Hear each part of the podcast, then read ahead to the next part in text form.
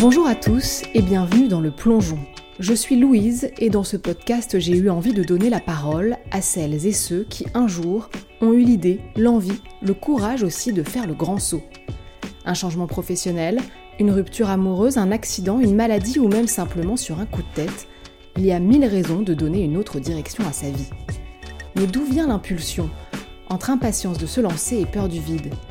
Et une fois le plongeon fait, comment être sûr de remonter à la surface Je suis allée poser toutes ces questions aux personnes qui ont osé pour m'inspirer et pourquoi pas vous donner à vous aussi l'envie de vous jeter à l'eau.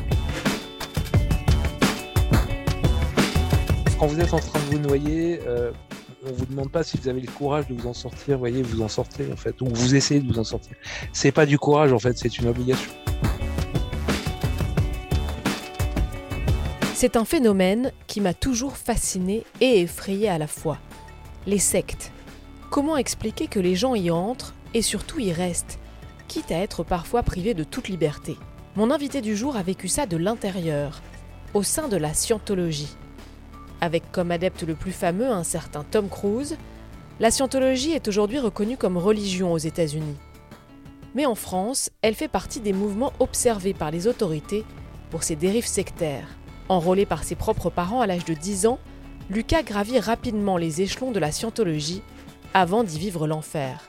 Si j'ai eu envie de l'inviter dans le plongeon, c'est pour qu'il nous raconte ce qui l'a poussé un jour à quitter l'organisation au sein de laquelle il a passé toute son enfance et qui faisait tout, jusqu'au pire, pour l'empêcher de partir. Lucas nous raconte ses longues années de souffrance, son évasion, car vous l'entendrez, c'est bien le terme, et son retour pas si simple à une vie normale. Un témoignage glaçant mais nécessaire qui nous pousse à réfléchir et à encore et toujours cultiver son esprit critique. Lucas Legal, bonjour. Bonjour. Merci beaucoup d'avoir accepté de participer euh, à ce podcast, Le Plongeon. Je suis très contente de, vous avoir à, mon micro. Euh, je vais d'abord préciser que le nom euh, que je viens de prononcer est un pseudonyme, puisque vous allez nous le raconter. votre témoignage concerne la scientologie. Et c'est avec cette toile de fond que je vais vous poser un peu ma question rituelle dans ce podcast. Commencez par vous présenter. Alors, sous pseudonyme, donc, je m'appelle Lucas Legal, comme vous l'avez compris. Je suis légèrement cinquantenaire, on va dire, et euh, j'ai la vie de tout le monde aujourd'hui. Euh, elle n'a pas démarré comme celle de tout le monde en revanche, puisque j'étais dès l'adolescence, dès l'âge de 10 ans, plongé au cœur de la scientologie. Alors justement, en prélude à, cet entretien, je voudrais qu'on dresse un peu les contours de ce qu'on appelle la, la scientologie. Est-ce que vous pourriez nous la définir en quelques mots? Alors, la scientologie, c'est un mouvement qui a démarré dans les années 50 aux États-Unis, euh, sous la coupe d'un gourou fondateur qui s'appelait Lafayette Ronebard et dont l'objet était euh, à peu près le même que celui de n'importe quel secte, c'est-à-dire euh, fabriquer un monde meilleur. donc ça, c'est le discours qui est, servi, je dirais, à l'origine et qui est censé donner de l'espoir aux gens. Et puis finalement, on se rend compte que c'est une organisation qui a pour principe de couper les gens de leurs propres liens familiaux, amicaux, etc. etc. La scientologie est particulièrement euh, avide euh, sur le plan financier et donc va s'occuper de progressivement euh, vider les bas des, des, adeptes qui ont le malheur de tomber dans ses rêves et qui, à partir d'un certain niveau, va, va, va porter un certain nombre de menaces envers ses membres ou envers ses membres du personnel en fonction de leur implication dans la secte. Et d'ailleurs, la, scientologie est surveillée de près par la mission interministérielle de vigilance et de lutte contre les dérives sectaires. Alors vous l'avez esquissé quand vous êtes euh, présenté, euh, vous, vous avez passé plusieurs années au sein de la scientologie euh, pendant en fait votre enfance. Commençons par le début, à quel moment est-ce que vous, vous entrez dans la scientologie? J'y rentre à l'âge de 10 ans par l'intermédiaire de mes parents qui sont jeunes adeptes euh, donc euh, dans la scientologie. Et j'y rentre moi-même par l'intermédiaire d'un cours qui s'appelle le cours de communication, qui paraît bien innocent et d'ailleurs qu'il l'est. C'est une formule qui est relativement banale, qui est peu chère, qui est assez courte. Et donc il s'agit de ferrer, si vous voulez, le, poisson, hein, de, lui, faire bien mordre au lapin, euh, de manière à, pouvoir ensuite tirer sur la ligne. Alors vous rentrez donc dans ce mouvement enrôlé si je peux utiliser ce mot, euh, par, par, vos parents. À quoi ressemble une enfance au sein de la scientologie? Quand on est en dehors de tout ça, on a un peu euh, du mal à se figurer ce que ça peut représenter. alors au début, pas tellement de changements, si ce n'est que mes parents, en fait, ils sont très assidus et donc euh, sur le plan de la vie familiale, euh, je ne les vois pas souvent, mais moi je fais ça pendant mes vacances. Le reste du temps, je vais encore au collège, enfin au collège à ce moment-là, oui. Ah, vous êtes scolarisé normalement pas au sein de la scientologie au départ? Voilà, c'est plus tard que les choses vont se gâter, à partir de 13 ans et demi, où là je travaille d'abord à temps partiel, c'est-à-dire en fait les week-ends et pendant mes vacances scolaires pour l'église de scientologie. Euh, et puis, à partir de 14 ans, je commence à travailler, moi, à temps complet. Et puis, à 15 ans et demi, on va, me faire signer un contrat d'un milliard d'années et partir au Danemark. Donc, avec, euh, à 15 ans et demi, des horaires qui vont de 70 à 100 heures de travail par semaine, pas de salaire, des conditions euh, physiques, je dirais, très, très difficiles. Un contrat d'un milliard d'années, c'est, ça paraît totalement irréel. Mais c'est bien ce que, ce, que, ce que fait signer de façon très formelle la scientologie effectivement, je comprends très bien que ça puisse paraître complètement déroutant et, je dirais même après l'avoir vécu, moi, aujourd'hui, quand je considère la chose, je la trouve incroyable. Et pourtant, l'explication, elle est toute simple. La scientologie considère qu'en fait, on est des êtres immortels, euh, qu'on change de corps tous les 70, 80, 90 ans, voilà, mais qu'on reste la même personne. Et donc cet engagement d'un milliard d'années, finalement, ça n'est jamais qu'un contrat à durée déterminée. Euh, mais quand même, est-ce que du haut de vos... Vous avez quoi 14 ans, vous me disiez, à, ce moment-là? Je signe le contrat à, oui, à, 15 ans à peu près. Est-ce que vous êtes totalement euh, happé par ce qu'on vous a mis dans le cerveau à ce moment-là? Ou est-ce qu'il y a déjà des bribes de mais qu'est-ce qu'on est en train de me faire faire? Alors non, moi je suis dans une situation, enfin je vais répondre, hein, mais je suis dans une situation assez particulière. J'ai des parents qui sont euh, presque fous alliés, qui sont d'une violence terrible. Et donc, si vous voulez, pour moi, ce contrat d'un milliard d'années et ce départ vers le Danemark, c'est une manière de quitter euh, mon, foyer familial et de me trouver loin de ces gens qui sont mes parents. Euh, en même temps, je suis pas vraiment dupe. Alors, ça ne veut pas dire que j'ai déjà euh, démonté l'ensemble de la théorie de la scientologie dans, mon esprit, mais je suis très sceptique quant à l'existence de, de, vie antérieure et d'immortalité. Donc, non, je ne peux pas dire que je sois euh, euh, lobotomisé pardon, au point de croire que j'ai réellement signé pour un milliard d'années.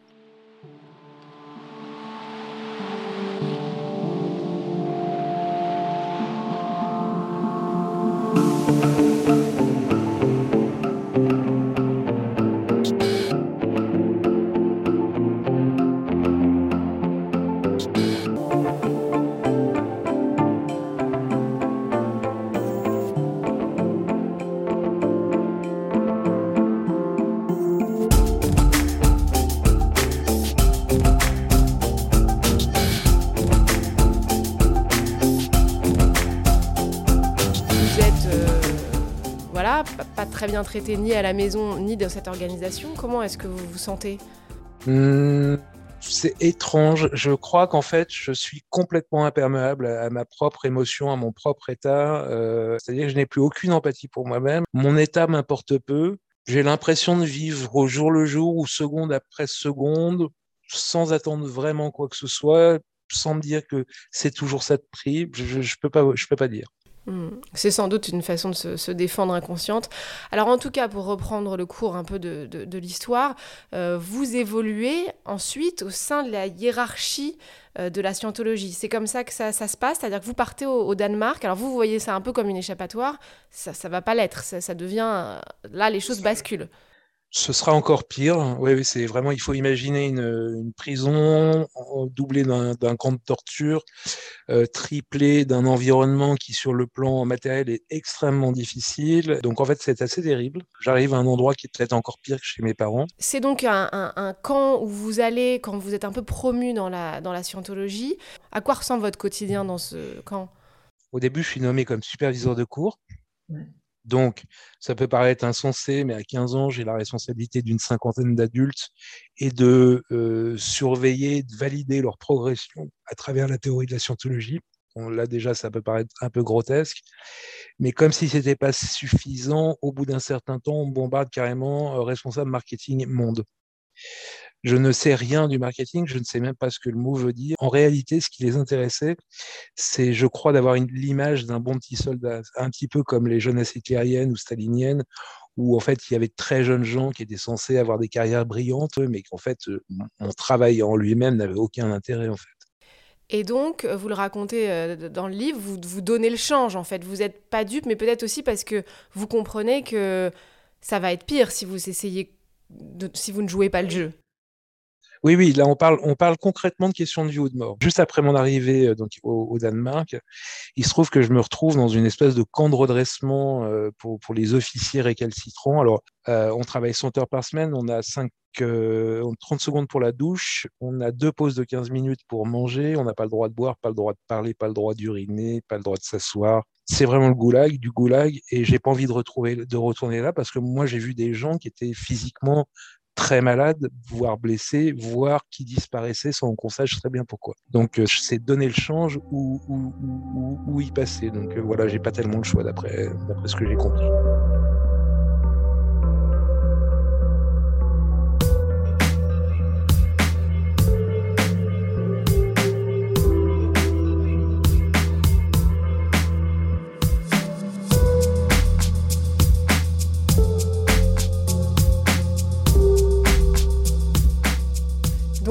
Le Danemark, vous continuez à gravir les échelons et vous partez euh, en Californie, où là, c'est vraiment euh, le, siège de, la scientologie. Et c'est de cet endroit-là que vous allez donc, euh, on peut le dire, vous évader. Concrètement, comment ça se passe? Bah, concrètement, je prends ma décision cinq mois avant en me rendant compte que ça y est, je vais avoir 18 ans. Et je sais qu'à partir de 18 ans, mes parents peuvent plus me remettre la main dessus et que vis-à-vis -vis des autorités, j'ai pas de compte à rendre. Donc, euh, je prépare un plan d'évasion pendant cinq mois où je regarde chaque détail, c'est-à-dire euh, comment fonctionnent les caméras, par quel coin de la, clôture je vais pouvoir partir, comment faire pour récupérer de l'argent et mon passeport parce que on est privé et de l'argent et, de son argent et de son passeport. Donc, en fait, matériellement, il est aussi un peu compliqué de s'en aller. Euh, on, peut le voir sur les photos encore aujourd'hui. Si vous regardez la Golden Base qui est dans le qui est dans le désert californien, pas très loin de Riverside, vous verrez clairement les, photos d'une prison. Il y a des barbelés qui font, euh, qui montent des, clôtures, pardon, euh, qui montent jusqu'à 4 mètres de haut. Vous avez caméras de surveillance partout. Vous avez des gardes armés à la porte. C'est une prison, oui. Donc vous réussissez euh, cette évasion, cette évasion vous, vous partez juste habillé d'un t-shirt et, d'un jean et sans, sans, sans grand-chose de, de, plus. Vous vous sentez comment à ce moment-là Et, c'est quoi le, le, lendemain matin quand le jour se lève? Qu'est-ce qu'il y a dans votre tête? Alors, sur le moment, euh, c'est incroyable de pouvoir marcher, ne serait-ce qu'à l'extérieur de ce truc-là. C'est incroyable. Après, je prends, je, après, je, vis une série d'expériences totalement extraordinaires, comme par exemple prendre un bus avec des gens dedans, euh, m'arrêter à une station de bus, entendre des gens parler, prendre un autre bus, et tout ça me paraît, mais c'est incroyablement luxueux. Et puis je débarque à l'aéroport, donc avec de l'argent que j'ai volé euh, à la scientologie directement. Et puis à, ce moment-là, là, je reprends un, gros coup de panique parce que en fait, ils viennent me chercher à l'aéroport et, et, je commence à entendre mon nom dans l'aéroport de Los Angeles. Alors heureusement, c'est grand comme une ville. Hein. L'aéroport de Los Angeles, les hubs sont immenses. Donc ils me font appeler au micro. Euh, donc je change mon billet en catastrophe, mais le temps de patienter pour prendre l'avion suivant, euh, il est vrai que j'ai très très peur qu'on me remette la main dessus parce que là c'est sûr que j'en sortirai plus jamais. Euh, et puis à nouveau, je me retrouve dans l'avion. Ils sont pas dans l'avion avec moi.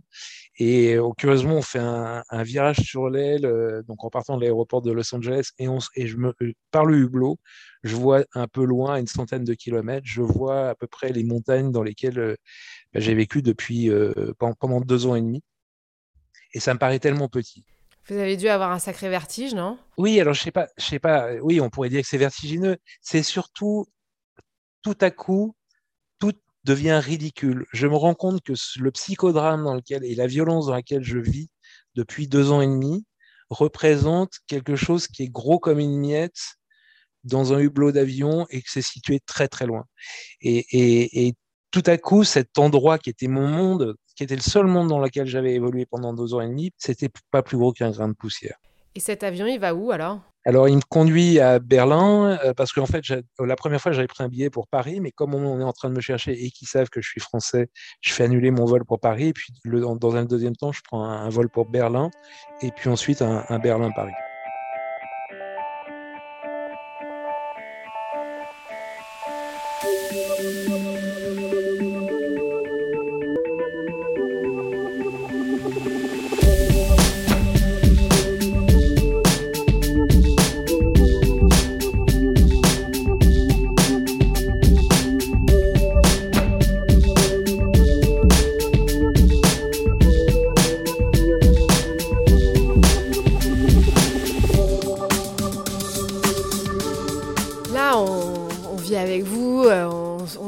L'excitation, même ce que vous dites, c'est beau. On se dit, bah ça y est, il se rend compte aussi de tout le monde qui s'offre à lui. Mais est-ce que c'est si simple que ça, après, de revenir à la, vie normale? Ça ressemble à quoi, votre vie, juste après la scientologie? Je parle des, quelques jours, des quelques semaines euh, après que vous soyez sorti. Euh, comment est-ce que vous, vous faites à cette nouvelle vie? Alors c'est assez merveilleux et et, complètement terrible à la fois. Euh, ce qui est merveilleux, c'est d'être libre de ces, va-et-vient, en fait. Hein. C'est de pouvoir parler à qui on veut, de, quoi on veut, euh, de pouvoir lire le livre qu'on veut, de pouvoir aller voir le film qu'on veut. Enfin, c'est d'évoluer comme ça librement. Le côté beaucoup plus sombre, c'est que quand je sors de, quand je m'échappe de la scientologie, donc à 18 ans, j'ai aucune référence commune avec les gens qui m'entourent. C'est-à-dire qu'en fait, je ne sais pas ce qu'est Star Wars, je ne sais pas qui est, qui est Michael Jackson, j'ai jamais vu un film de De Funès ou de Bourville, j'ai aucune opinion politique, j'ai d'ailleurs pas tellement d'informations sur ce qui s'est passé dans les dernières années en France. Euh, voilà, donc c'est tout ça en fait hein, qui me manque et qui fait que l'intégration elle est extrêmement difficile. À ça, il faut ajouter que j'ai pas de formation initiale puisque mes parents m'ont fait arrêter au BEPC, que j'ai pas de métier entre les mains, que j'ai pas d'argent que j'ai aucun cercle sur lequel euh, m'appuyer, donc pas d'amis, pas de, etc., pas de famille puisque je ne peux pas les voir puisqu'ils sont scientologues. Euh, donc finalement, c'est pas tout rose. Et les premiers mois sont extrêmement difficiles pour ça. Donc je passe beaucoup, beaucoup, beaucoup de temps dans les rayons d'un célèbre euh, grossiste libraire à, à, étudier à peu près tout ce qui me tombe sur la main pour essayer de me remettre à niveau. Parce qu'il y a un truc qui est assez drôle aussi, c'est que il y a tout ce qu'on ne sait pas, quand on a fait partie, par exemple, de la scientologie, mais il y a tout ce qu'on ne sait pas que les autres ne savent pas. C'est-à-dire qu'on ignore aussi ce que les autres ignorent et ce qu'ils ne savent pas. Donc, en fait, moi, j'apprends à tort et à travers des choses qui n'ont aucun intérêt pour les gens qui m'entourent, parce que je ne sais pas que ça ne les intéresse pas. Ce qui ne facilite pas non plus l'intégration, parce que euh, les gens se disent que vous êtes vraiment décidément très bizarre, vous n'êtes pas capable de parler du dernier disque de Michael Jackson, mais pour autant, vous pouvez, euh, vous pouvez citer Spinoza dans le texte, c'est grotesque. Donc ça fait 30 ans environ.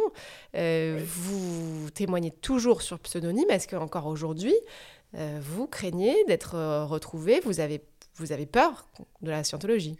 Alors oui et non. D'abord, il y, a, aussi le fait que je suis père de famille et que je protège mes enfants qui portent mon nom. Donc, euh, j'ai pas envie, euh, j'ai pas tellement envie qu'ils aient des ennuis, euh, ni même qu'on sache que leur père était dans une secte, je ne sais quoi. Ben voilà, peu importe. Donc, je protège aussi mes enfants et, ma famille. À, titre personnel, je ne peux pas dire que j'ai une peur panique de, la scientologie. En revanche, je sais quand même ce qu'ils sont capables, ou en tout cas ce qu'ils étaient capables de faire à l'époque. Il n'y a donc pas de raison non plus de leur prêter le flanc. En fait, je pense le plus prudent, c'est effectivement d'éviter ces gens-là parce qu'ils peuvent être vraiment dangereux. Ce qui m'intéresse, moi, dans ces moments un peu décisifs d'une vie, c'est par exemple de savoir si c'est une impulsion soudaine ou si vous considérez que ça a quand même été un processus qui a infusé en vous. C'est un processus, et je crois que c'est un, euh, processus pour la plupart des, gens qui décident de, tout quitter, en fait. L'impulsion réfléchie, j'y crois pas vraiment. En l'occurrence, je sais que je vais partir. J'attends simplement d'avoir 18 ans.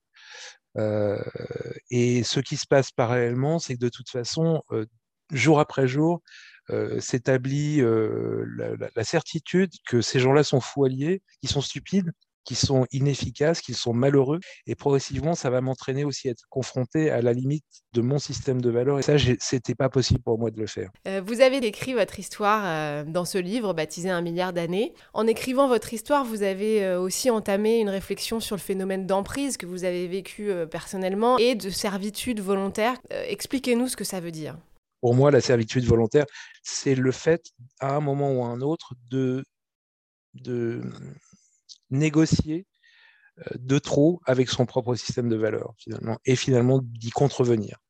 Euh, et donc d'obéir tout en n'étant pas d'accord. Et là, j'y vois plusieurs raisons. La première, c'est que c'est difficile de se donner tort. Quand on a autant donné, alors ces gens-là, ils ont quitté leur famille, leurs amis, ils ont consacré l'ensemble de leurs économies.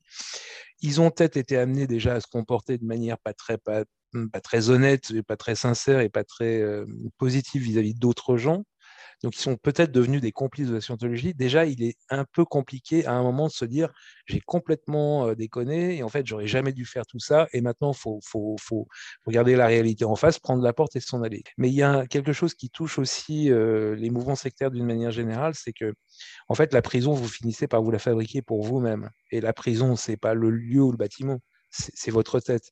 C'est-à-dire que vous vous dites, bah, si je pars, je suis damné. Et en fait, je n'ai plus aucun avenir. Euh, ce, en quoi je crois, la scientologie ne m'accordera plus jamais aucune chance d'être sauvé.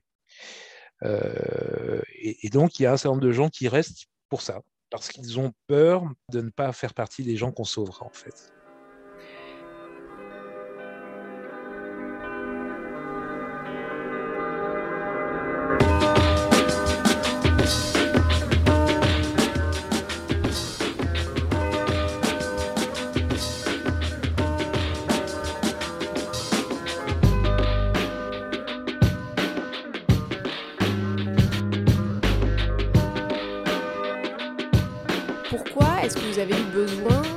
La raconter, de la, mettre par écrit, cette histoire? J'ai toujours été persuadé qu'il faudrait un jour ou l'autre que j'assume mes responsabilités et que, à mon petit niveau, je puisse dire euh, à des gens n'y allez pas. Ne croyez pas les scientologues, ne dépensez pas votre argent là-dedans. Et puis, responsabilité aussi vis-à-vis des enfants. Euh, il y a 80 000 enfants euh, qui sont dans des sectes aujourd'hui en France. En France. 80 000 enfants, c'est l'équivalent de la ville d'Avignon. Moi, je trouve que c'est pas rien et que euh, euh, face au silence qui a toujours été, si vous voulez, le principal allié des oppresseurs, je crois que dans tous les cas de figure, il, faut parler. En fait, il faut parler pour que ces choses cessent et que tant qu'on se taira, elles continueront. Parce que c'est vrai qu'avec ce phénomène euh, des sectes, quand on n'y est pas et qu'on voit ça de l'extérieur, la question elle est très simple. Mais pourquoi est-ce que ces gens y entrent et même y restent alors qu'ils sont parfois euh, malheureux, voire, euh, voire maltraités? Vous, votre analyse de tout ça, c'est parce que les gens ont besoin d'espoir, ont besoin de croire en quelque chose. Oui, l'emprise sectaire, on la voit par exemple particulièrement florissante au moment de la déclaration des maladies graves. En vieillissant, on est susceptible d'attraper, je ne sais pas quoi, un cancer par exemple, euh, un diabète, etc. À ce moment-là, on voit beaucoup de gens basculer vers euh, du développement personnel, des médecines parallèles, voire des phénomènes sectaires.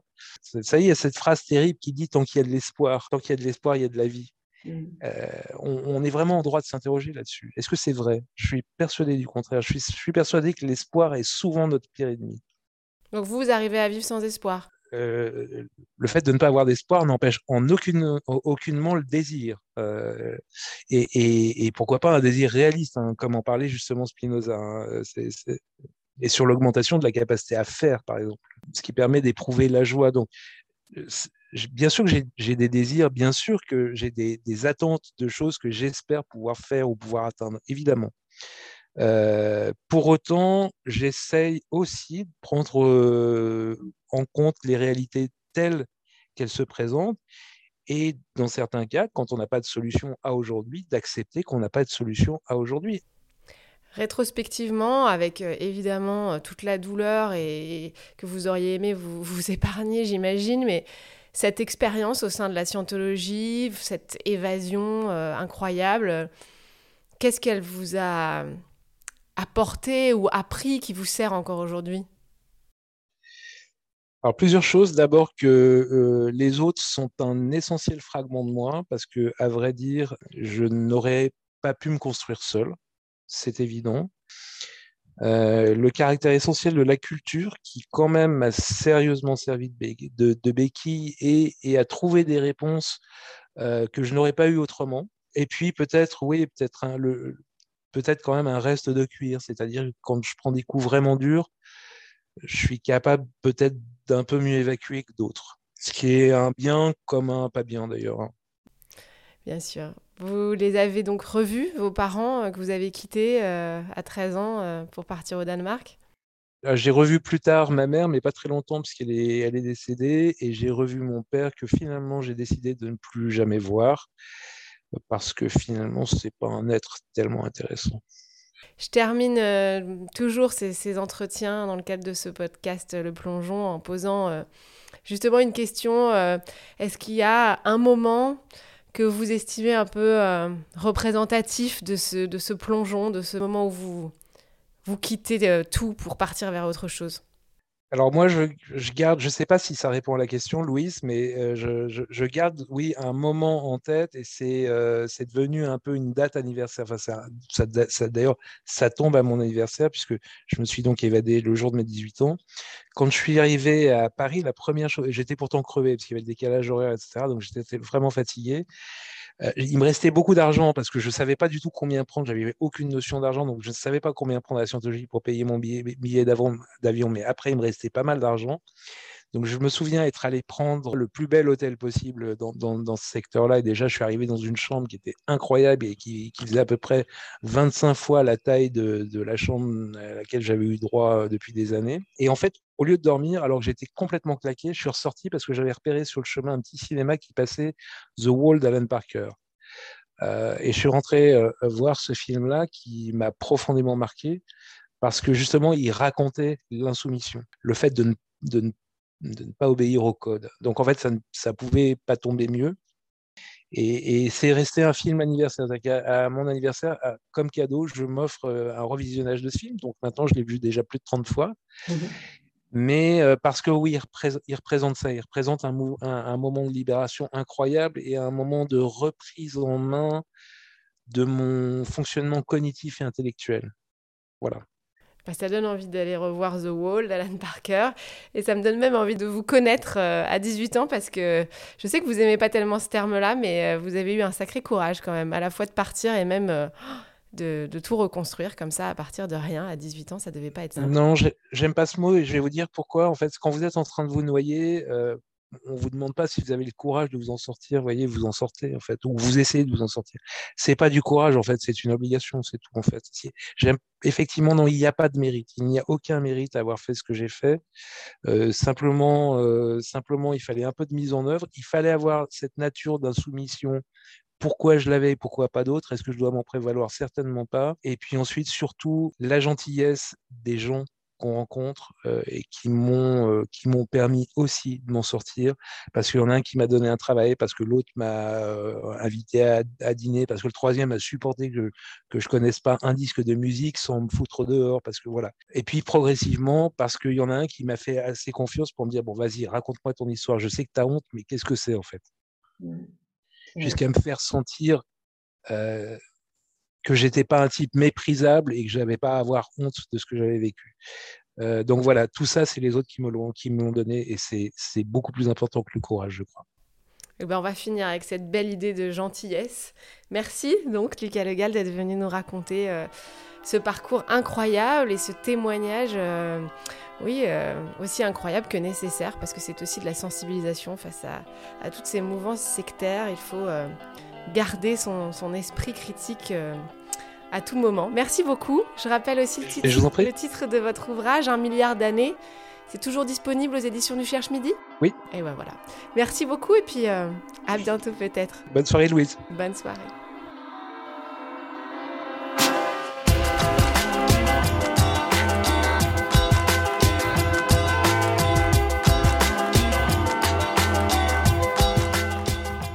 Et voilà, c'est la fin de ce nouvel épisode. Si ce plongeon vous a plu et que vous en voulez d'autres, n'hésitez pas à le faire savoir et à le partager. N'oubliez pas non plus de vous abonner sur Instagram at leplongeon.podcast pour ne rien manquer des prochains épisodes. Merci à tous et à très vite